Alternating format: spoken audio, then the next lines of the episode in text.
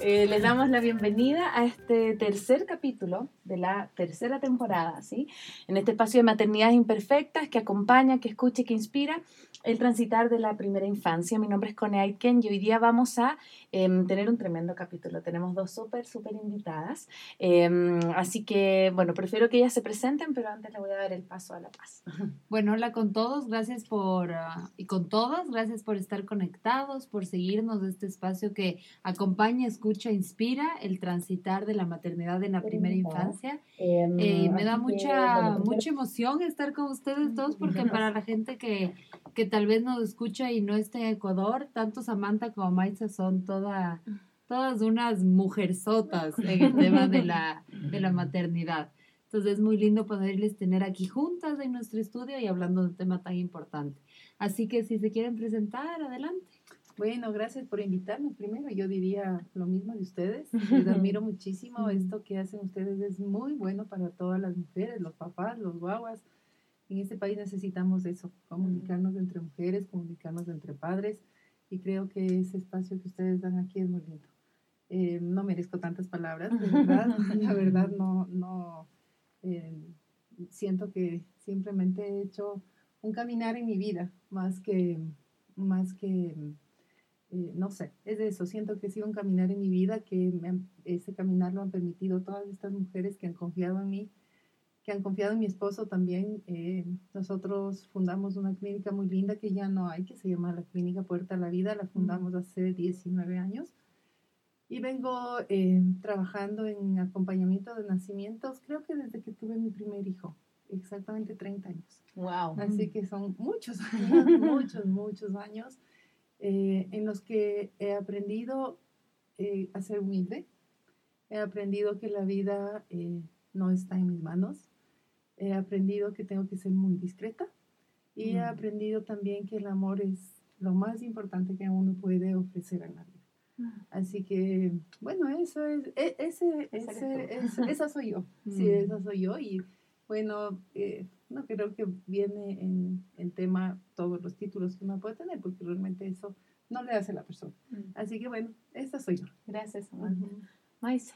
Bueno, feliz de estar esta noche con ustedes, igual grandes mujeres. Realmente eh, para mí es muy interesante poder eh, estar aquí y poder conectarnos con todas las mujeres que le siguen y que están interesadas en encontrar esta parte tan importante dentro de la maternidad en este tiempo que no es tan fácil.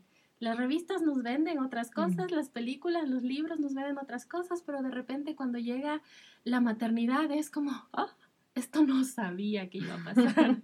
¿En qué parte del libro dice esto? Sí, o sea, ojalá vinieran con un manual. Pero no, entonces para mí es muy bonito poder compartir esta noche con ustedes, con todas las mamás, sus bebés que seguro estarán en sus brazos o ya estarán durmiendo.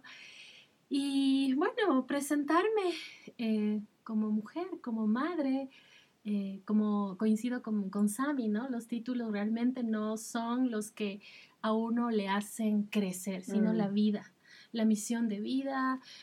Y me identifico mucho eh, en este rol del acompañamiento cuando Sami dice es un tiempo en donde uno va aprendiendo a, a ser discreto, a callar, a, a bajar el ego. Realmente la maternidad y el acompañamiento a la maternidad creo que es un lindo aprendizaje, una linda escuela. Y aquí estamos para hoy poder acompañar a las mamás con sus preguntas y con lo que necesiten. Estamos a su servicio. Qué hermoso. Bueno, quiero contarles a todos, ya están muchos, eh, muchas mamás, muchas mujeres em, conectadas a través de nuestro Facebook Live. Estamos probando en esta tercera temporada otra modalidad, así que todos los que están viéndonos a través de la página de Maternidades Imperfectas pueden escribirnos sus preguntas, porque por eso yo estoy al lado del computador, porque voy a estar leyéndolas y haciéndole las preguntas respectivas. Pero antes de iniciar, nosotros siempre empezamos con un cuestionario. Entonces, la idea es que les vamos a lanzar una pregunta y ustedes nos responden así con lo primero que se les venga así. Eh, una canción. Am, vivir, vivir, la, la, la, la. Yo soy más romántica. Eh, mi canción favorita es eh, eh, El breve espacio en que no estás. Ay, Ay, qué lindo. ¿Un libro o un cuento infantil? Un cuento infantil eh, me llama mucho Caperucita Roja, pero desde el lado del rescate de la menstruación. Qué hermoso. A mí me encanta, me encanta y es algo que leo permanentemente el Principito. Mm. Bello. Em, desde que soy mamá, soy más. Experta. Mm. Más mujer. Y bueno, para terminar, un mensaje para sus hijos.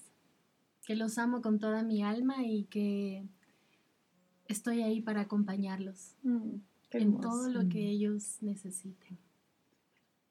El día de hoy tenemos un temazo. Un temazo, temazo. Ay, perdóname, Sammy, disculpa. Mm. Oh, yo a mis hijos, ya, ¿qué les puedo decir? Solamente siento que he tejido sus alas y ahora vuelan bien alto. Mm. ¿Cuántos hijos tienes, Sammy? Tengo tres, tengo tres hijos, mi hijo mayor tiene 30, tengo, él es artista, he sido una carrera que es completamente extraña a, a nuestra, a, nuestra, a nuestro caminar, porque mi esposo es ginecólogo, yo soy psicóloga y enfermera, tengo otro, mi segunda hija que tiene 28 y es médica, y mi tercer hijo que tiene, mi bebé, tiene 26 y también es médico. Mm. Sí, son grandes ya. ¿Y tú, Maísa? Bueno, tengo tres hijos. Camila, que va a cumplir 18 años, es una edad difícil. Eh, es el momento que he descubierto que la maternidad es más imperfecta que cuando recién nace. Entonces sí, ha sido un tiempo un poco difícil. Eh, Ariel Martín, que va a cumplir 16 años, y Joaquín, que ayer cumplió 9 años. Qué lindo. Qué hermoso. Bueno, después de haber comentado quienes ya un poco saber nuestras invitadas, cómo se llaman sus hijos, un poco su mundo, vamos a darle paso a iniciar este lindo capítulo. Vamos a hablar hoy día de la preparación amorosa para el postparto, ¿sí? Porque muchas veces nos preparan para el preparto, pero llega el postparto y no nadie se hace mucho cargo, no se habla mucho y a veces las mujeres nos sentimos un poco en terreno de nadie. Entonces ustedes como eh, poder contarnos cómo, cómo es ese camino. Sí, bueno, yo mm, pensaba cómo fue mi proceso, porque tanto la Cone como Mm. yo tenemos, nuestros hijos tienen dos años, así que todavía tenemos fresquito este recuerdo del posparto, ¿no? Entonces yo me acordaba que cuando mm, hice unos cursos, ¿no? Más alternativos, digamos, no la profilaxis así típica, igual sentí que eran como cursos extremadamente optimistas. O sea, como que si haces colecho, si usas la cunga si le das de lactar, todo va a estar bien. Y un poco el, como que siento que me faltó un sentido de realidad en el posparto.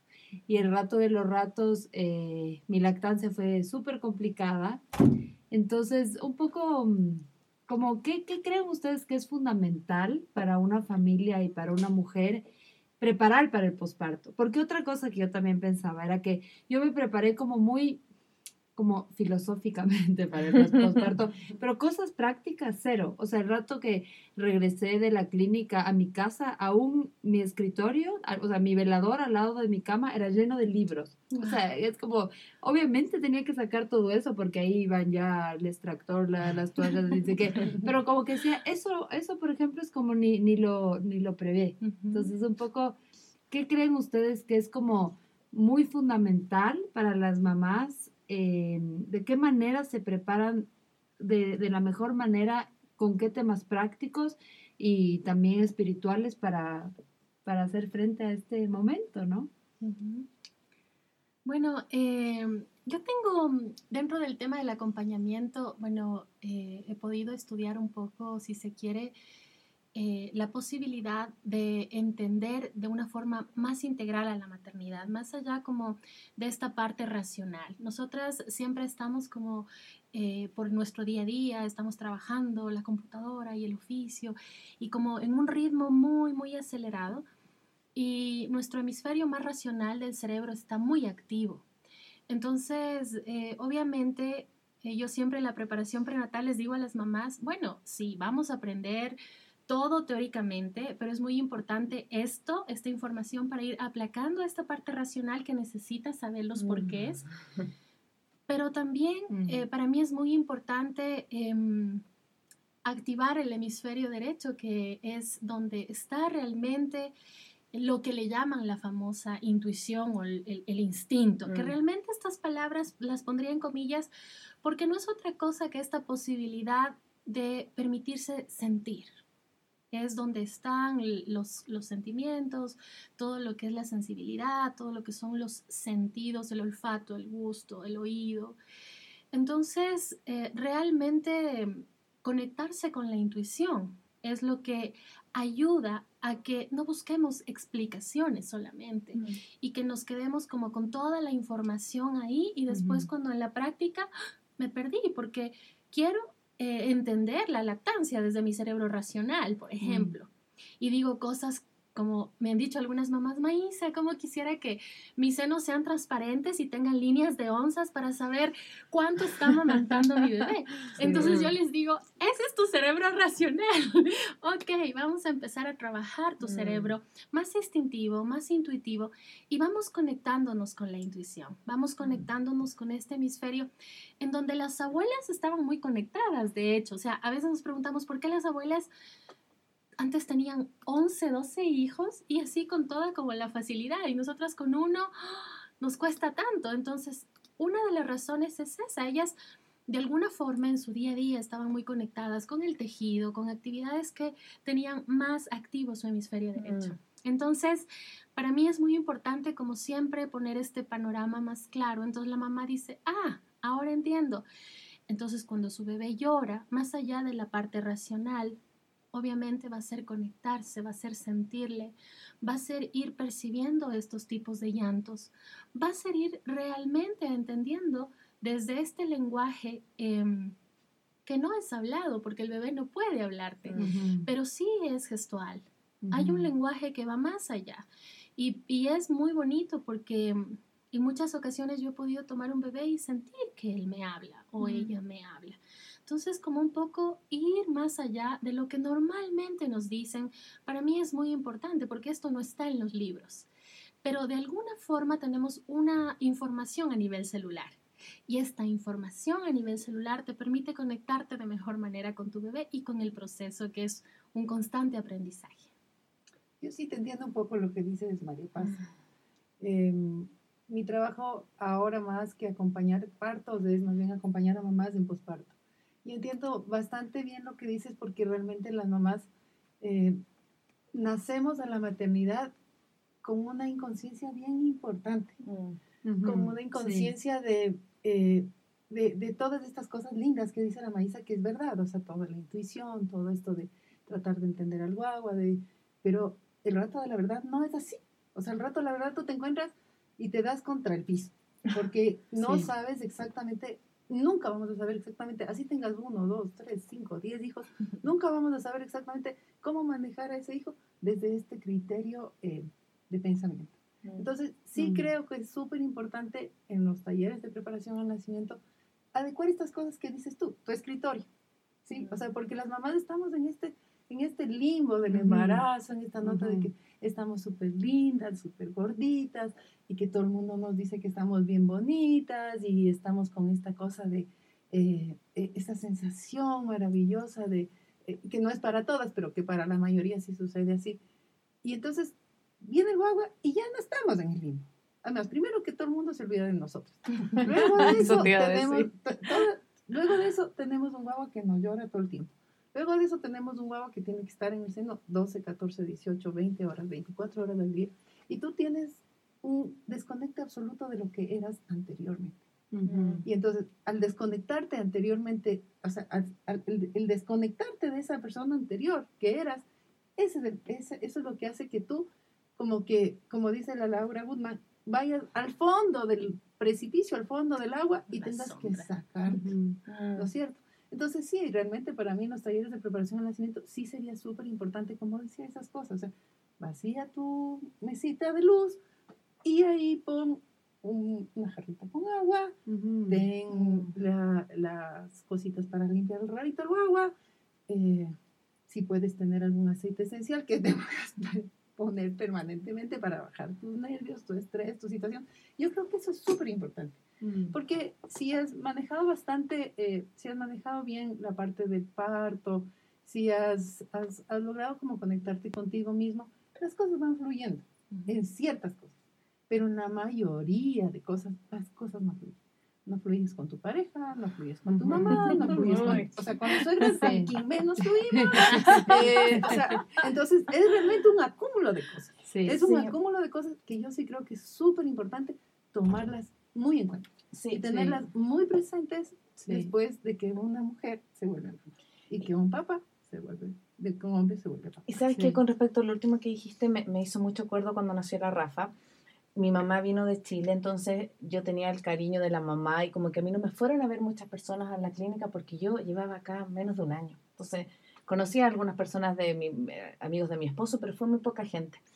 Pero sí me pasa que el posparto es poco comprendido como por todos, o sea, no solamente por el tema de la madre, sino que desde que soy mamá me doy cuenta que no puedo llegar a ir a ver a una amiga que acaba de tener guagua, sino que tengo que preguntarle, ojalá al marido, porque ella no va a estar pendiente del WhatsApp.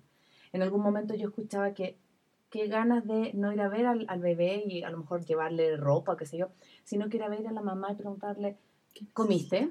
¿Qué necesitas? Eh, eh, ¿Te puedo ayudar a lavar los platos? O sea, como el baño, eh, cómo estás con la herida. O sea, hay un montón como de cosas prácticas que yo creo que nadie nos prepara. Entonces, eh, como mamá siento que nos sentimos súper eh, como presionadas porque tenemos que estar regias cuando vienen a vernos y atender y darle galletas y té.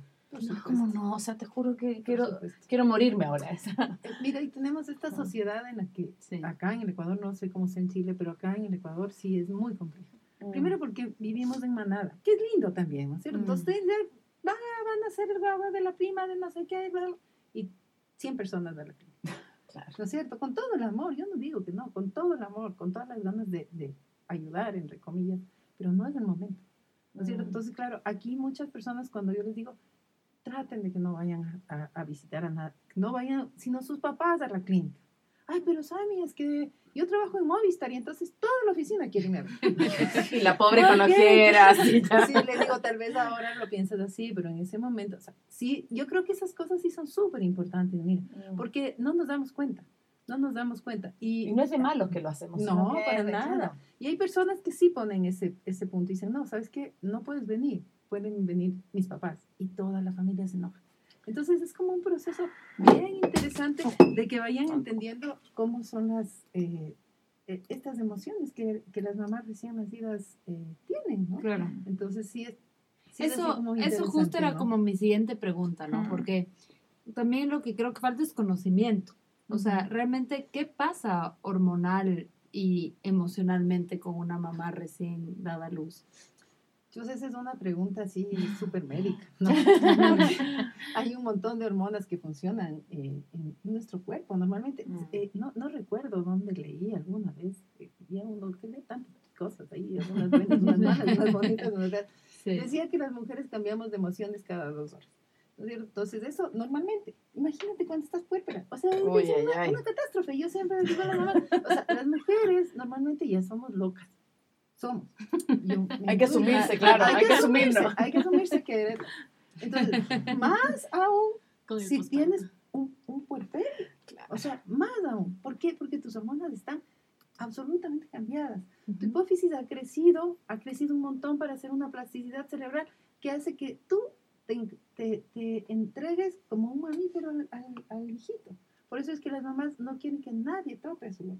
Eso es algo inentendible, porque tú quieres un bebé y quieres que bebé, por favor, préstame el guau. Y no es así, ¿no es cierto? Entonces, claro, este, este cambio que es de, eh, de protección, que es un cambio, eh, es un cambio en el olfato, en el oído, como decías tú, es un, es un cambio en, en- en nuestra vida, en nuestra sensualidad, en nuestra sexualidad. Entonces, imagínate toda la cantidad de hormonas que están jugando ahí un papel. Yo puedo decir, sí, es la oxitocina, la prostaglandina, bla, bla, bla, que no vamos a entender, pero tenemos que entendernos realmente como mujeres cambiantes, como Mm, mujeres que todo el mm. tiempo, normalmente, estamos girando en un círculo hormonal impresionante. E- Ese círculo hormonal se duplica, triplica y cuadruplica en el puerperio. Claro. Por eso yo les decía que de alguna forma la parte integral es importante entender, Mm. porque no solamente nos enfocamos en la parte corporal, sino también en la parte emocional, en la parte física, en todo lo que está sucediendo en la mamá. Y es increíble eh, poner eh, estos temas como en la mesa, porque la construcción de la maternidad es como perfecta más o menos, ¿no? Claro. Y además en el posparto, como tú decías, tienes que estar perfecta y las visitas. Entonces, entendernos como mamíferas y volver a la raíz, de alguna forma nos permite em, tomar esa posición diferente que va a hacer que esta como estela que le cubre a la mamá, al bebé y a la pareja no se rompa tan bruscamente. Mm. Porque hay un tiempo muy importante en que, o sea, las abuelitas decían 40 días, ¿no? Y en algunos casos, pues, no había mucha luz, tiene su razón por este cambio justamente en el cerebro. Em, la alimentación, el cuidado. Eh, me acuerdo mi abuelita un día eh, después del pospa- en el posparto, ya unos 20 días dada luz a mi primera hija, me decía, no leas, no la leas, se vista, te acaba la vista, Ah. por favor. Ajá. Y yo, ay, Ay, ay, ay. qué va. Y realmente desde mi primer parto yo empecé a perder eh, vista, yo nunca antes había utilizado lentes. Mm. Entonces, claro, son muchos Sí. cambios y todas las cosas que vamos como asumiendo como mujeres, ¿no? Y este hecho que tú también decías, o sea, ¿cómo nosotras eh, lograr entender esto?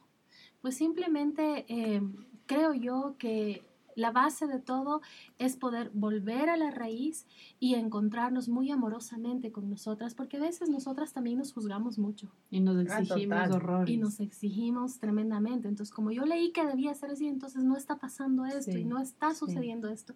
Entonces, esta construcción de maternidad nos vuelve además unos jueces a veces muy fuertes, muy, muy duros con nosotras mismas.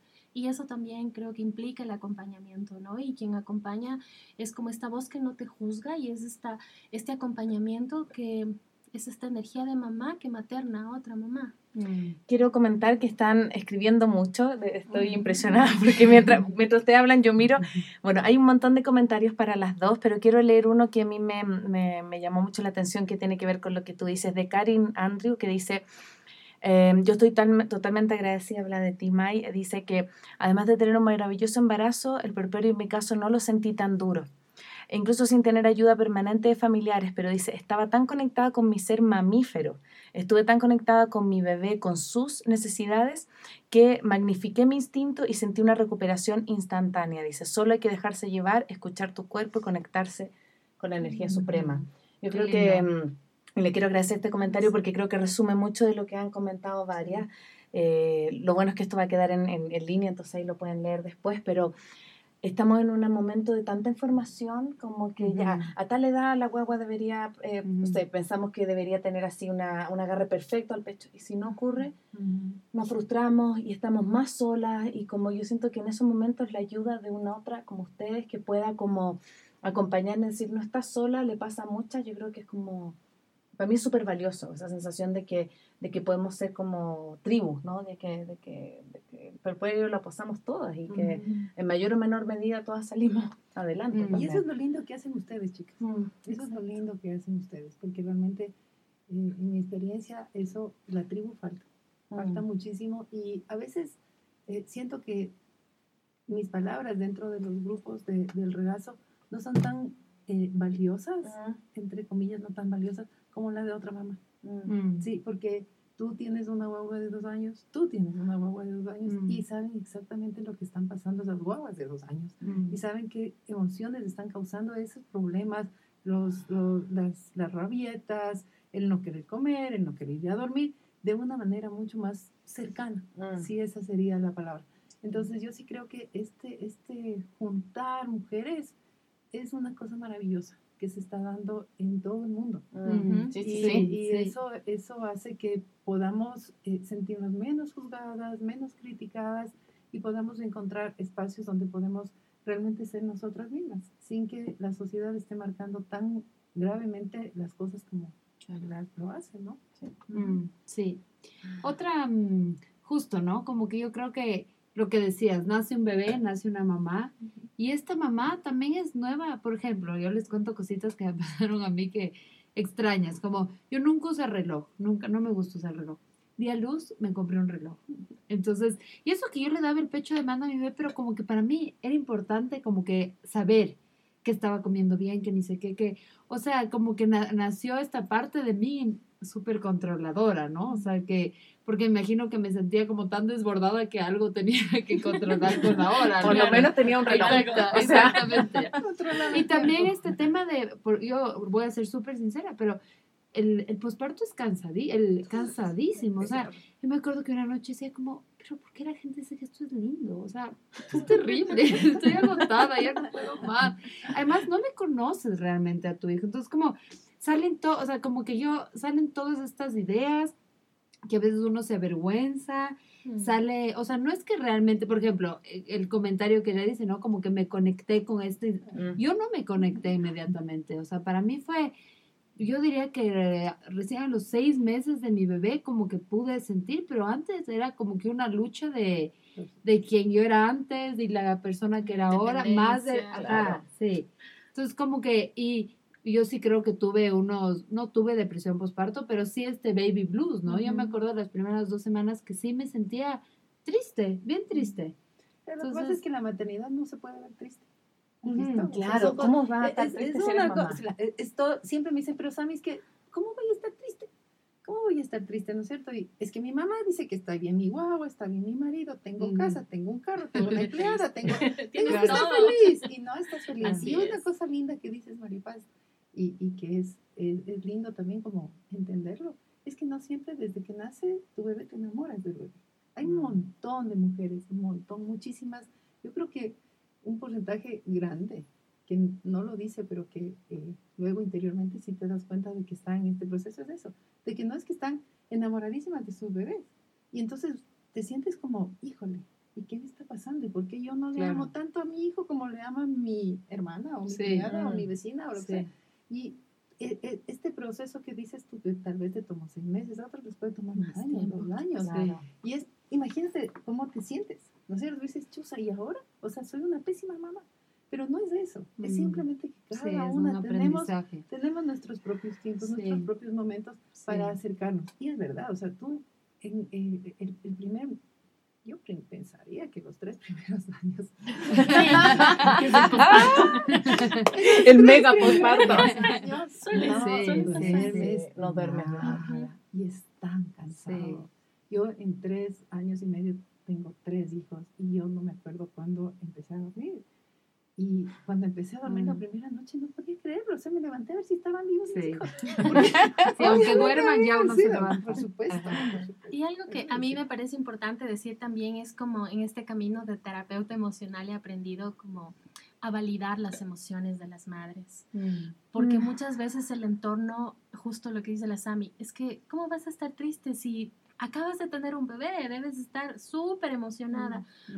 Pero realmente, eh, por lo general, cuando acompaño a una madre, yo lo que intento es como dar más apoyo a- al entorno para que entiendan lo que está pasando y cómo apoyarle a la mamá. Porque claro, una no puede estar todo el tiempo ahí. Claro. De alguna forma, darle a la mamá todas las herramientas necesarias es importante, pero el entorno es muy importante. Entonces, que el esposo realmente se conecte y diga, ah, claro, porque además una de las cosas duras es que en el embarazo eh, al esposo le cuesta todavía como asumir la paternidad. Y recién como que va cachando en el tiempo del nacimiento un poquito y en el posparto es como cuando recién termina de conectarse. Entonces, poder también a su compañero o a la gente que le rodea a esta madre, poder como decirles y explicarles qué es lo que más o menos está sucediendo. Mm. Porque es válido que una mamá también esté triste, es válido que una mamá esté cansada, Mm. es válido que esté agotada, es válido que diga, ya no quiero más de esto, es válido que quiera correr e irse Sí. Un rato de la casa, por favor, sí. a dormir o a, yo qué Sí. sé, con el pretexto de que, ay, es que quiero volver al yoga o quiero volver... Y ¿no? duerme en el auto. Sí, y se va como un tiempo para ella. Entonces, Ujú. eso es muy importante, el validar estas emociones de la madre, el validar las emociones del padre también, si es que hay una Mm, pareja, y mm. el del entorno, para que realmente hagan una fusión y esta madre esté como protegida, Sostenida. sostenida, Sí. acompañada. Sí. Eh, muchas preguntas acerca de la lactancia y esa era una de las cosas también que, que queríamos comentar porque eh, por lo menos yo tuve una súper buena experiencia, apenas nació la Rafa se enganchó y todo, pero por ejemplo, La Paz no tuvo la misma experiencia, La Paz tuvo mastitis, La Paz lo pasó súper mal, y así todo, muchas mujeres como también pareciera que yo salgo de la, de la clínica o hospital y con mi bebé acá y que toma y está gordito y sano. Y, y no ocurre así, o sea, como también siento que la lactancia hoy quizás mucho más que antes tiene un peso súper fuerte y me parece bien porque obviamente la OMS dice que ojalá hasta los dos años y medio, que un montón de cosas que científicamente están comprobadas. Pero yo de repente estaba tan estresada que mi mamá me decía, dale fórmulas. O sea, como que no pasa nada, porque ¿por qué te lo cuestionas tanto? Y le decía, no, es que la teta, la teta, la teta, la teta. Y yo creo que estamos como, como también presionadas por ahí, ¿no? ¿Cómo lo han visto ustedes en, su experiencia? Bueno, es otra vez la misma construcción de maternidad con la mm. misma construcción de la lactancia ideal o de la, de la alimentación ideal. O sea, sabemos y hay mucha información de la OMS, la lactancia de alguna forma socialmente asegura la seguridad alimentaria y bueno, los discursos que no solamente eh, es, son palabras, sino que sí son ciertos. Sin embargo, el poder respetar esas opciones que las madres tienen también es importante. O sea, como les decía, primero está el juez interno y para qué más jueces, ¿no? Porque muchas veces somos tan duras que decimos, ay, ya no voy a poder dar lactar y renuncio. Pero no, de repente es como que eh, buscan ayuda y no saben si quieren amamantar o no quieren, realmente no saben qué quieren. Y realmente con buen acompañamiento eh, es muy probable que esta madre que decide no muy sabiamente en su interior, diga no. Y poder apoyar ese no es importante. El poder acompañar ese dolor de la mastitis y como el poder decirle, bueno, o sea, recupérate, vale, y luego vamos con fuerza, pero es necesario que tú estés bien para que tu bebé esté bien. Entonces, la lactancia es algo que debería, ojalá, existir en todos los bebés. Pero si no es así, existe una opción diferente en la madre, es importante también respetar. Yo soy pro lactancia, desde mm. luego, pero a, las madres, y esto aprendí en el camino del acompañamiento, mm. que es importante respetar las libertades y las opciones que tiene cada mamá. Mm. Y es muy humano eso. Completamente, igual que en el parto, ¿no? Hay mamás que dicen, no, yo quiero una cesárea y listo. Si quieres una cesárea y eso es completamente no juzgar. Con la lactancia también, aunque yo sí creo que como debe pasarte a ti también, Maísa, luchas un poquito más. Luchas un poquito más por la lactancia, pero es verdad, o sea, hay personas que dicen, no, yo no quiero, no puedo, no, cualquier cosa, bueno, listo. Lo, lo interesante de ahí es como, eh, primero que dejen de juzgarse, dejen de sentirse culpables y luego de eso también como ofrecer otras posibilidades para que también sientan el contacto que, tiene, que, que debes tener con tu agua, ¿no? el hacer mucho piel con piel, el que puedan masajearse juntos, eh, bañarse, y ciertas cosas que a la mamá le hacen sentir también mucho más cómodo. Em, sin embargo, sí creo que es em, que estas cosas sociales que nos, que nos van marcando, porque es bien lindo lo que te ha dicho tu mamá, por ejemplo. ¿Por qué? Porque eh, tal vez en, el momento en que, en que tú naciste también estaba la moda de la lactancia. Por ejemplo, mi mamá, eh, yo tengo 50 años, y mi mamá en, en, el momento en que yo nací estaba de moda la fórmula. Y mi mamá botaba su leche y me daba fórmula. Imagínate. Sí, o sea, entonces claro, cuando yo, yo eh, tuve a mis hijos, yo pienso que sin, sin mucho criterio, sino más bien con ese instinto que tienes a los 19 años. Mm. Entonces, simplemente eh, eh, intenté darles el seno. Y claro, mi mamá dice, pero ¿por qué no le das fórmula, hijita? ¿No ves cómo estás bien? Tú estás bien, sanita, no sé qué, no sé cuánto. Entonces también es esta cosa de que por ahí tenemos una historia familiar que hace que uno sienta que está bien. O sea, que está bien que puedas darle eh, el, el, vibrón sin, sin que te den como también ese acompañamiento o esa o esa ese acompañamiento que necesita realmente para ser mamá siempre. Y, claro, lastimosamente tenemos muchos eh, doctores pediatras que ahora con esto yo, siempre me pregunto algo que eh, siempre me pregunto. Digo, ¿qué hacían? ¿Qué hacían las mamás cuando los guaguas tenían intolerancia a la lactosa? ¿Qué hacían las mamás hace hace 40 años. Es que, claro. es que no eran las mismas vacas. A, los 50 años. Yo, yo siempre me pregunto, porque siempre vienen y dicen, es que tengo intolerancia a la lactosa. Mi guagua tiene intolerancia a la leche de, de, de, vaca. Y yo así me pongo a pensar y digo, ay, ¿cómo sería antes? ¿Será que buscaban otra mamá? ¿Cómo, cómo, era? O si no, simplemente seguían dando el seno, ¿no es cierto? Entonces, claro, socialmente sí tenemos una lucha importante con la lactancia. No es solamente por, eh, porque como dice la Maísa, a veces nos metemos, nos metemos, tengo que dar de lactar, tengo que dar de lactar, viva o muerta, y eso también no es bueno. Pero también tenemos esta opción de decir, sin intentarlo siquiera, no, mejor no. ¿No es cierto? Entonces, yo creo que siempre en la, en la lactancia debes intentar. Aunque sea un- Claro. Un, poquito. Sí. Aunque sea un Sí, sí, poquito. sí. Y decir, no, bueno, no quiero ya, pero intenta. Bueno, y sí habían nodrizas, pues antes. Claro. Pero, pero no, creo hace 40. Claro, eh, bueno, eh, est- eh, estamos sé. hablando desde hace muchos años atrás, eh, en la edad antigua, eh, históricamente, había como la madre que tenía sus bebés y, un poco de la realeza. ¿no? Como tenga amamante a mi bebé, como la moda Ujú, también, claro, la moda. y como el estatus además, es. porque en algún momento la fórmula fue estatus, lastimosamente, el biberón fue estatus.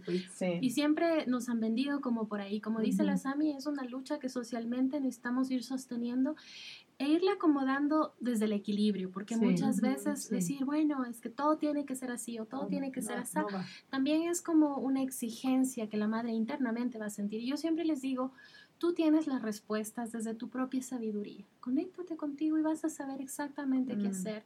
Porque a veces también queremos que alguien nos valide lo que Mm. estás sintiendo realmente. Y bueno, y también está bien. Como les decía, hay mamás que te dicen no quiero, pero con miedo, así como que esta dula que mira a decir, Me así va como si le digo. Claro, te va a pegar. Sí, pero de repente como Dula le dices, dale, está bien, Mm. hazlo. Entonces como que respira y dice, ay, qué bueno, o sea, alguien por fin me apoya. Sí. Esto. Yo, yo quiero aprovechar que está Ricardo acá y quiero hablar de los de los de las parejas, ¿sí? Porque también creo que eh, hace un dedo para arriba, ¿sí? Porque yo creo que porque sí yo creo que bueno, obviamente el perperio y, y todo el posparto se centra en la madre, pero hay un invitado que no es invitado, que pareciera como que está invitado a la película, pero es parte súper importante y que quizás, yo no, no soy hombre, pero sí lo he conversado con mi, con mi esposo, que recién se dan cuenta que son papás cuando nace la guagua, porque durante los nueve meses la que lo sintió fue uno, y de pronto se encuentra con esta guagua y cómo acompaño a mi, a mi pareja, cómo estoy con ella, cómo me vinculo con esta guagua que están haciendo. También me imagino que ustedes acompañan ahí al, al- al reencontrarse como con, con la pareja y que la pareja también se reencuentre con la guagua. A mí me parece lindísima la presencia del padre desde el embarazo, en el parto, yo creo que son los mejores duelos. Los papás Mm. eh, hacen, hacen, Sí, hacen las cosas sí, maravillosamente, Totalmente. con tanto amor, con tanta Sí. presencia, con tanta dedicación, que a mí eh, eh, un montón de veces yo me he quedado lejitos y, y permito eso y me llena el corazón y digo, qué hermoso que ahora los hombres se permitan. Y creo que se permiten cada vez más, como Ujú. ahora tu esposo, ¿viste? Sí. Que se iba con la guagua ahí Claro. amarcado y llorando, dice, "Ay, ya, chao, diga chao, chao, ¿no es cierto? Eso mucho no pasaba. antes. Mm. Entonces, yo sí creo que ahora, eh, me imagino que tú también, eh, el padre que estás ahí lejos de la cámara, eh, has acompañado a, a Maísa de una forma hermosísima desde tu corazón y desde tu sabiduría, porque también los hombres son súper sabios. Sí. Obviamente, no es que Sí. solamente las mujeres, no, no es Para así. nada. Los hombres son súper sabios y si permitimos nosotras como mujeres también que ellos sean, porque el problema, pueden, pueden decirme que, que no, digan que somos nosotras el problema.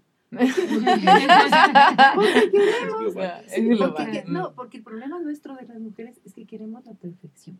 Sí. Entonces queremos que el papá le dé, le le coja saque de los tal gases manera. al ajá. igualito, que le ponga de la forma que yo quiero, que si le cambia el pañal, le cambie como yo quiero, que si le pone el- la media, pues que esa media le ponga al revés porque la derecha no le funciona, El baño. ¿no? Claro, si le bañamos, Claro. y, el baño claro, el baño es, Ya es, todo. un- es una Sí. entrega de responsabilidad que ya al año. Es- es exacto, o sea, yo, yo les digo eso a las mamás, permítanme, permítanme que ellos sean, Sí, porque sí. son seres maravillosos, son Mm. seres de luz, son seres que, que no van a hacerle daño a tu guagua, o sea, ten la seguridad. Sí. Mm. Y Yo creo que ese es un problema nuestro de las mujeres, que nos, nos Sí. dificulta como soltar y El más soltar a mm, nuestra, sí, nuestra cría, ¿no es cierto? Entonces por eso, por eso decía no, no, que, que es una cuestión más bien nuestra, porque yo sí siento que la mayoría de papás a los que conozco y otros igual que siguen siendo muy responsables, eh, y eso no es el tema de hoy, ¿no? Claro, ¿no? Pero, Pero Vale hay que tomarles en cuenta. Sí. Eh, los, ese otro grupo de papás que son maravillosos, sí hacen su mejor esfuerzo. ¿sí? Hacen su mejor esfuerzo y ponen sí. su corazoncito. Entonces yo sí creo que eso es súper importante de, de entender y de permitir. Sí. Ujú. Y, e incluso lo que decíamos, ¿no? O sea, la mamá está atravesando tantos cambios que muchas veces el papá sí tiene como un poquito más de claridad, como que no está en el ojo del huracán, ¿no? Mi pediatra decía un tip súper básico, pero creo que ilustra bien lo que tú estás diciendo. Eh, El típico, ¿no? Como tendrá mucho calor, tendrá mucho frío. Decía, como que mírale el papá. O sea, como que tú, tú que, no- que no seas tú como el, como que el termómetro, porque tú estás con un montón de cambios hormonales. En cambio, que el papá vea si está caliente o frío. O sea, un poco como en esta, en esta metáfora de que muchas veces el papá tiene como esa serenidad o, no sé, esta lejanía que le permite como también darle otras cosas al bebé que aparte de la mamá, ¿no? Obviamente. Y ese, digamos que esa parte racional más equilibrada en el momento de poder pararse y decir, a ver, mi esposa está que me llora como loca y mi guagua también. Claro. Y claro, ellos también entran como en una desesperación porque no saben qué hacer. O sea, ¿qué hago? ¿Me quedo aquí? ¿Me voy? ¿Me escapo? Y de hecho algunos escapan. Sí. O sea, eso es Sí. una- ¿Verdad? No, Ricardo no, hecho, Miró con cara de yo. Sí, estoy aquí.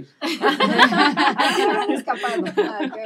Entonces, algunos sí deciden como, ah, adiós, Sí, de ¿no? mucho. Y además de que también como eh, la madre necesita como ir separando estos roles de mujer, de hija si es que vive con la mamá, de hermana si es que vive con los hermanos, eh, bueno, y por último si vive con su pareja, como entre su hijo y con su pareja, porque además viene como esta parte de, ay, eh, sexualmente no quiero nada, pero capaz si mi esposo está necesitando esta atención y como lo que te dicen socialmente también, ¿no? Que, uy, cuidado, que si es Claro. que no tienes relaciones, te a ir traicionando por acá, acá. Creo que con esta, este pensamiento es muy machista, se construyen estos mitos, que realmente a la larga es como poder entender a ese papá también. Él también necesita, quizás, quizás si me atreviera a decir algo, pero quizás necesita más apoyo que la mamá Mm, porque él es el que, que sostiene ese proceso. Entonces, Mm, como yo sí. les decía, apoyar al papá, a la gente que está en el entorno, es como una forma, un camino más corto de que esta madre se, se, se sienta sostenida. Y sabes que es súper interesante también entender que los papás también tienen depresión postparto. Hay Ay, estudios bueno que muy interesantes, hay estudios muy interesantes que se han hecho, especialmente en comunidades de migrantes, por decirte, Ya. mm, eh, que eh, reflejan que los padres eh, tienen eh, depresión postparto. No la, no la mm, expresan como nosotras, llorando, quejándonos, diciendo, pero sí la expresan con cosas más difíciles, empiezan a fumar, empiezan a veces a usar drogas, alcoholismo, aumento del alcoholismo y el desempleo, porque quieren, eh, se prefieren quedarse sin trabajar para quedarse cerca de, de- de su Mm, mujer, wow. Que hace también como este papel de mamá en algún momento. Claro, claro. Entonces sí, eh, hay, hay estudios recientes que te dicen que hay también Mm, qué interesante. Sí, Por acá este, este tema está teniendo éxito. Dicen apoyar al papá. sí, y dicen como eh, Sí. soltar el control. Y, que eso, por ejemplo, Vi- Violeta dice, me ha permitido ver la evolución de él como papá. Qué Como hermoso, permitirle hermoso, ser. hermoso. Permitirle ser, sí. Y, y quiero palabras. tomar un, sí, hermosa, quiero tomar lo último que nos dijiste porque justo en la temporada 2 hicimos un programa acerca de la sexualidad. Cuando empezamos a preparar el programa, era como cómo recuperar la sexualidad en la pareja. Sé una gata, vístete sexy, como puros tips así de la Cosmopolitan con todo el derecho, con todo el Sí, respeto a las sí. que leen la Cosmopolitan, pero como que cuando entrevistamos a la Tere, que es una terapeuta Sí, sexual súper, súper connotada, decía, es que nada que ver, o sea, decía, para poder recuperar la sexualidad, el hombre tiene que amarcar más al bebé porque le bajan los niveles de testosterona, eh, se conecta con el bebé y se conecta con este estado como de ternura. Entonces, como que no le hagan No caso a... sí. Claro, entonces como yo creo que tenemos tantos dictámenes de que tenemos que, no sé, ser las mujeres y los hombres también viriles después, Ah. y estamos en otro, o sea, no dormimos cada dos horas a saltos porque la guagua llora, entonces como. Chuta, hay que poner como de parte también para que vayan... Sí. esos son temas tabús que no topas. No topas en los talleres de preparación. Claro, parto, no dice topas nada. con la pareja, no topas con tus amigas, nadie te dice esas cosas, absolutamente nadie. Entonces, claro, Claro. Es, es esta cuestión social que aún sigue eh, encubriéndonos, eh, no sé, encubriendo esta necesidad propia de ser nosotras mismas. Mm, Y simplemente es eso, lo que tú dices, sí, Cosmopolitan o qué sé yo, Lo ni sea. siquiera, no, no, Cosas. ya, ya no me acuerdo tantas de esas revistas. Pero no es solamente eso, es todo lo que ves en el internet, es todo lo claro. que te dicen. es- o sea, las cosas ahora son súper sencillas de, de, de, de mirar, pero esas cosas siguen siendo tabú, ¿no? Entonces, claro, Mm. eh, es una, el puerperio es un- una etapa realmente, eh, yo creo que de mucho, mucho acompañamiento, de mucho amor y también de, de mucho escarbamiento. Sí, Mm. Es como ese camino que en algún momento yo tengo un ejercicio que les hago a las mamás que se llama el laberinto. Y es muy bonito cuando ellas quieren recorrer el laberinto desde su lado racional y de repente cuando le digo, bueno, cierra tus ojos. Ujú. Y de repente con sus ojos cerrados, ¡pam! llegan al centro, ¿no? Y dicen, wow, entonces, ¿cuál es la diferencia? ¿Qué crees que te impulsó a llegar ahí? Ujú. Algo así es el camino de la maternidad. Es, puede ser un laberinto, pero cuando realmente nos conectamos con nuestra propia esencia, con nuestro ser, somos seres que fluimos de mejor manera. Mm. Y eso Mm. hace que el posparto también sea una experiencia positiva, aunque sea muy difícil, lo más dura que pudo haber sido para cualquier mamá, pero siempre trae un aprendizaje. Siempre construye una nueva mujer, siempre entiendes unas nuevas, unos nuevos poderes que tienes y que no los conocías antes. Claro, claro. Entonces es muy maravilloso, ¿no? Y esto es lo que dice Laura Woodman, el encuentro con la propia sombra, que de alguna forma es el encuentro con nosotras mismas, con nuestro, quizás, eh, como eh, La Paz decía, el autocontrol a través del reloj.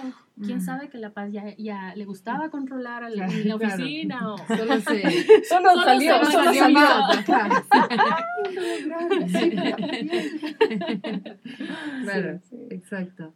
Ay. Sí, bueno, no sé si hay más preguntas. Muchas, o sea, eh, hoy hemos, hemos estado pero así rankeando maravillosa. Mira, para que vean, hay fácil unas 30 comentarios, 30 preguntas, pero eh, la mayoría tiene que ver con... eh, qué lindo.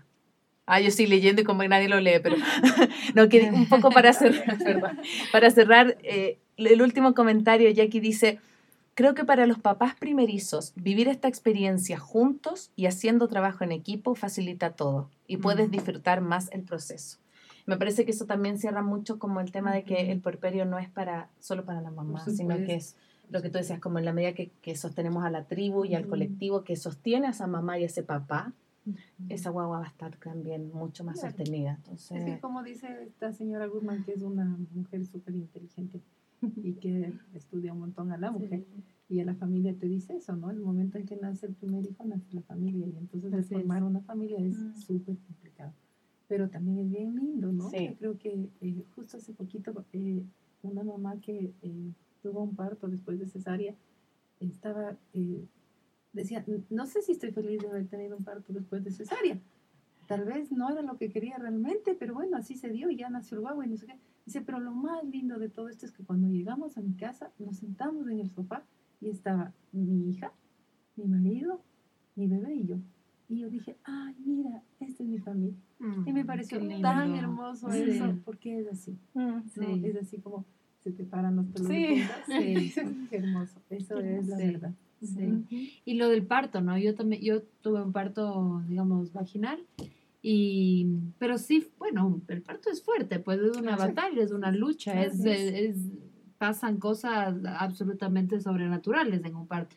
Y eh, eso también aparece en el, en el puerperio, ¿no? O sea, yo me acordaba que como hacía algo muy íntimo, pero como que me acordaba, me acordaba del parto y lloraba, o sea, como que decía, qué fuerte fue, fue un momento tan tan de batalla, una línea así como bien delgada entre estar aquí y estar allá, o sea, y eso, eso también como que el procesar el parto también aparece en el, en el puerperio. Y eso que mi parto fue bastante lindo y, y se dio como quería, pero ¿qué tal si, si no? ¿Qué tal si hubo violencia obstétrica? O sea, eso historia. también se procesa en ese momento, ¿no? Del, del sí. posparto. Pero lo lindo es como entendernos como mujeres, ¿no? Y entendernos como ustedes dicen, madres imperfectas. Mm. Sí. Sí, No solamente madres, mujeres, esposas, sí, hijas imperfectas, Sí, ¿no? Y eso es lo más bonito porque yo creo que eh, al sentirnos eso, a veces eh, cuando mis hijos eran más chiquitos y yo no estaba todavía en, en este proceso de entendimiento, me decían, ay, qué mala madre que eres, y yo lloraba. Ay, yo, "Ah, ¿cómo pueden decir? Ya, y luego fue pasando el tiempo y cuando me decían qué mala madre que eres, me sentía súper orgullosa. Wow, estoy Bien. haciendo bien las cosas. Creo que estoy haciendo bien las cosas. Y creo que es eso también, ¿no? Porque la Mm. perfección no existe. Y si eres menos perfecta, Sí, tal vez humano. tus hijos Sí. van a ser mucho mejores que tú y ellos Sí. van a ir a tener, van a poder tener como ese camino más abierto, que no es eso de, ah, mi mamá es perfecta y entonces yo tengo que Claro. ser mejor que ella. Y eso ya es Claro. una vara muy alta, ¿no? Sí, yo sí creo sí. que esa posibilidad de sentirte humana, despeinada, cansada, aburrida, como yo les, yo Sí. les digo a, a las mamás, yo sí tenía un montón de ganas de, a veces de botarles por la ventana a mis hijos. Sí, Y sí es, porque a veces estabas tan cansada. Sí. Yo vivía igual en Argentina, viví seis años allá, tuve mis hijos, no tenía nadie, no tenía ningún grupo de apoyo, no tenía No. tribu, no tenía nadie. Y a veces sí, mi- Claro. mi, hijo, mi marido se iba muchos días de guardia para mantener la familia, a veces sí quería botarles por la ventana. Y lo Sí. digo con mucho dolor y con mucha alegría también, porque Claro. "Ay, qué bueno, o sea, Mm. haber sentido eso porque sentía que estaba cansada. claro, Entonces, claro, esas cosas son como claro. las cosas bonitas que puedes decir. Y, Mm. y ya. Y el, el parto, de alguna forma, también es como un detonante para el posparto. Depende de cómo Mm. fue el parto para, de alguna forma, mirar cómo va a ser el posparto o entender por qué es que me estoy sintiendo de esta, de esta forma, ¿no? Como mamá. Em, el, el, eh, el parto puede generar, de hecho, es una huella para el resto de la vida. Mm, Y 100%. por supuesto que es como una experiencia de batalla tan fuerte y que además de alguna forma te hace reconocer vulnerable, pero también te hace reconocer, como les decía antes, ese poder que, wow, total. o sea, Sí. ese poder que he tenido adentro y no Sí, lo claro. sabía. ¿no? Sí. Y a las mamás siempre les digo, el parto que tuviste es el que tenía que ser Mm, tranquila, porque también, ¿no? Como esto de que muchas veces hay como una sobreilusión de un parto en donde Ujú. igual en, en los cursos prenatales es como vamos al natural y, y ujú. tiene que ser así y, y tiene que ser lo ideal, que la velita, que... Claro. Sí. Pero a veces no hay cómo, pues o a, A veces, veces son no. prematuros o a veces se Claro. adelanta o... O tienes el parto en el IES. Sí, Claro. no hay tubo plata, No, uf, no, tantas claro. cosas. Claro. Entonces poder también como prepararle a la mamá a ese nivel es muy importante. Y hablar justo de esto, que no nos hablan, pero que está ahí presente y Mm. está tan eh, invisibilizado por una sociedad que de alguna forma idealiza la figura de la madre. Ujú. Mm, E idealiza el posparto, idealiza la lactancia, idealiza todo. Idealiza Mm. la figura de la familia, ideal- idealiza la Mm. sexualidad.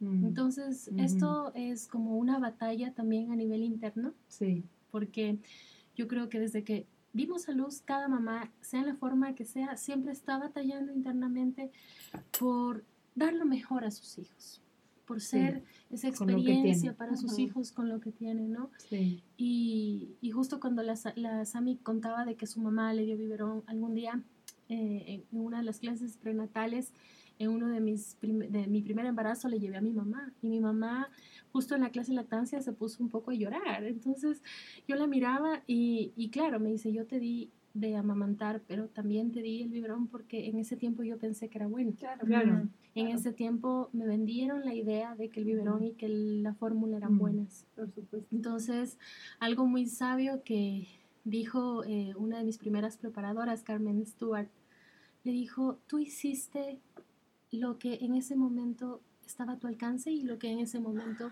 Era lo conocías era lo mejor para ti. Siéntese- siéntete satisfecha. Y para mí es muy importante también como poder acompañar desde ella a la mamá y Mm. decirle, sea lo que haya sido, como haya sido, Era lo que tenía que ser. era lo que tenía que Mm. Sí, ser porque lo mejor. ahí hay una lección. Mm, Sí. Qué lindo. Sí. Ay, qué lindo No sé capítulo. si para ir cerrando nos cuentan de ustedes, de sus Sí. servicios, de Sabia Materna, de Regazo Casa de Madres. Eso iba a decir. eh, porque, y solo, solo un paréntesis también, me encanta, mm, siento que a veces hay esta idea de que las dulas siempre tienen como, como una sola línea, ¿no es cierto? Y, y a veces sí pasa así. Y me encanta como que ustedes es- tienen, no tienen una línea, son como que hablan desde la sabiduría, desde la empatía, desde la experiencia. Y eso me parece muy lindo porque a veces se puede caer como en lo contrario, ¿no? Como mujeres que se sienten súper presionadas de, De ser de una de- manera. de, ajá, del decálogo de la mamá que dio parto vaginal. Y en cambio, mm, es muy lindo saber que ustedes acompañan eso, como desde, desde la singularidad de la mujer con la, con la cual están, ¿no? Sí, que- el acompañamiento básicamente personalizado, integral en lo que cada mamá necesita y cómo cada mamá es. Eh, para mí es muy importante respetar esa esencia de esa madre, Mm, no tocarla bruscamente, no empujarla a hacer cosas. mm, Creo que yo en eso soy muy gestáltica mm, y mm, en ese sentido para mí es muy importante como simplemente, eh, como decía Jung, ser un alma humana topando otra alma humana. mm, Esa es como mi premisa básica y la premisa como sabia se fue gestando. De a poco yo siento que este camino es, a veces siento que es infinito porque hay tanto por leer, tanto por aprender, pero creo que los mayores aprendizajes están en las mamás y en sus bebés y en cada mamá que me llama y me dice, mira, acompáñame. Nosotras en Sabia Materna acompañamos todo lo que es la preparación prenatal, todo lo que es el acompañamiento en el parto, asesorías de lactancia. Trabajamos en la línea de la terapia emocional con las madres, con sus familias. Eh, hay tantas cosas que se dan en el camino de la maternidad, entonces para Mm. nosotros fue importante como abrir esta línea terapéutica eh, enfocada en la psicología humanista eh, integral. Y básicamente, eh, bueno, el yoga prenatal, que es un momento también muy bonito para las madres.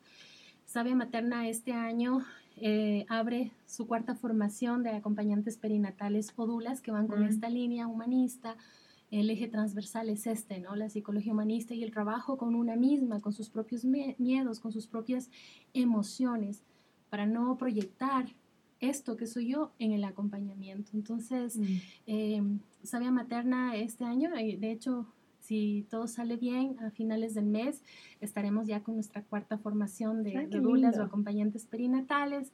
Así que cualquiera que sienta el llamado, porque este es un llamado, Ujú. y por lo general son mamás Mm. y dicen, ay, yo quiero, yo quiero acompañar a otras mujeres, ¿no? Eh, son bienvenidas. Eh, Sabia Materna está atendiendo de lunes a domingo muchas veces, obviamente siempre respetando el espacio de la familia, pero cuando hay alguna emergencia, pues siempre estamos como muy claros en que la mamá también es nuestra prioridad. Así que gracias por hacerme Gracias. compartirles lo que es Sabia Materna.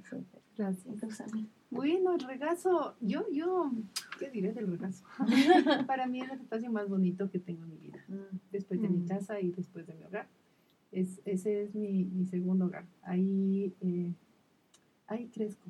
Yo ya voy a hablar de mí nomás, así, ¿no? Terrible, pero sí, ahí crezco, ahí aprendo y soy feliz cuando llega un mamás, realmente mamás con sus bebés. Cada, cada vez que entra una mamá nueva, como yo les digo, mamás recién nacidas, con su bebé en brazos, digo, ay, qué responsabilidad tan grande que me está llegando. Porque es, es no, es, es, es dejar de ser uno mismo para poder eh, como acompañar a ese ser humano que está ahí, a esa mamá, a ese papá, a ese bebé. Eso hace más del regazo. Yo hago talleres de preparación al parto cada vez menos, acompaño cada vez menos partos. eh, después de acompañar partos tantos años, creo que me he cansado. Y, Voy por ese y, realmente sí, he, he acompañado, no sé, unas 3.000 mamás, no sé cuántas, Wow. ya muchas. Y ha sido muy lindo, he aprendido mucho, pero en este momento de mi vida siento que es, es como eso, es como que ahora vienen y, y recibo a mis nietos. Ay, Entonces. El regazo para mí es eso, es recibir mamás jovencitas que yo casi siempre miro, digo, pueden ser mi hija, y las recibo con ese amor. Ese es el regazo, que es un espacio más bien de acompañamiento hacia la mujer, hacia la mujer mamá, al papá, al bebé. Y como me dice un montón de gente, ¿y haces talleres de estimulación? No, no hago talleres de estimulación, es un espacio para las mamás. Mm. Eso es el regazo. Yo, yo quiero agradecerles profundamente porque yo creo que, mm, que el acompañar entre mamás, acompañarnos entre mamás es como un, un regalo. Y yo también lo que ustedes dicen, como con La Paz partimos este espacio súper sin saber nada, súper como, ay, nos gustaría hacer un programa, un programa de radio y derivó en un Facebook Live. O sea, es como, pero me siento tan honrada de conocer personas como ustedes, de como saber que, que, que hay un montón de, de, de mujeres ayudando a mujeres, como esa Mm. esa sensación porque la, la maternidad sí es súper sola, Sí, yo, yo, si algo me he quedado es como que tienes que salir a buscar ayuda. Cuando llegas de la clínica y te encuentras sola con tu guagua, yo me acuerdo ese día cuando se fue mi mamá a Chile y veo a la Rafa y dije, ¿qué hago? Mm. Yo ya te- lo- la tuve a los 36, o sea, tampoco que la tuve chiquitita, o sea, la tuve ya viejota, entonces como que la miré y dije, me volví a sentir de 15. Entonces como, como tener ese espacio de ayuda, por eso yo les agradezco mucho, porque saber que, que hay muchas mujeres que se sienten acompañadas por ustedes y de verdad, leer esto les va a emocionar porque es realmente hermoso lo que dicen de ustedes dos, así que Oh, bien. muchas gracias. gracias a ustedes, gracias a ustedes de vuelta. Mm, Creo que la Marisa también tiene esta misma sensación. Qué bueno que estén. Y que y de mi parte, muchísimas gracias por, por invitarme. Yo soy de las personas que no me dejo ver mucho, pero eh, sabía cosas lindas de ustedes. Así que fue para mí es un honor, realmente. Que sigan su camino y que, que Dios les bendiga en este camino. Y, yo hoy quiero agradecer también por la experiencia de maternidad que tuviste tú y porque se fuera tu mamá y porque te quedaste sola y por tu mastitis y por todo, ¿no? Por esa guerrera que regresó a ver su parto, igual lloró porque, porque eso nos tiene aquí hoy. Y porque eso Mm. quizás es como esa experiencia que les llevó a abrirse a más mujeres. Mm. Yo honro y amo infinitamente a cada mujer que he tenido la bendición, porque es una bendición para mí el acompañarlas. Y igual, saludo a todas las mamás y papás Sí. están por ahí. Uy, yo agradezco Gracias muchísimo, por muchísimo también. por estar aquí y por eh, compartir y abrir como este espacio que es tan mágico cuando es entre mujeres. Ay, una- bueno, aquí está Ricardo, pero él siempre con su parte femenina, como dice, está gozando. Sí, Entonces, muchas gracias. gracias, chicas. No, a ustedes, Gracias, ha sido, ha sido muy. Ami. Muchas gracias. Con mucho gusto, Y, con mucho mm, cariño. Gracias por escucharnos allá al otro lado Sí, también. sí, tuvimos bastante gente conectada que durante bueno. todo el, el podcast, así Bueno. que va a estar en- disponible en la próxima semana, la vamos a subir, así que todas las personas que se lo perdieron o lo quieren compartir, va a estar arriba en iTunes y en Spotify. Así que nos despedimos. Chao. Chao, chao, Chao. nos vemos en la Chao. próxima oportunidad. chao, Ricardo, diga chao. chao, chao.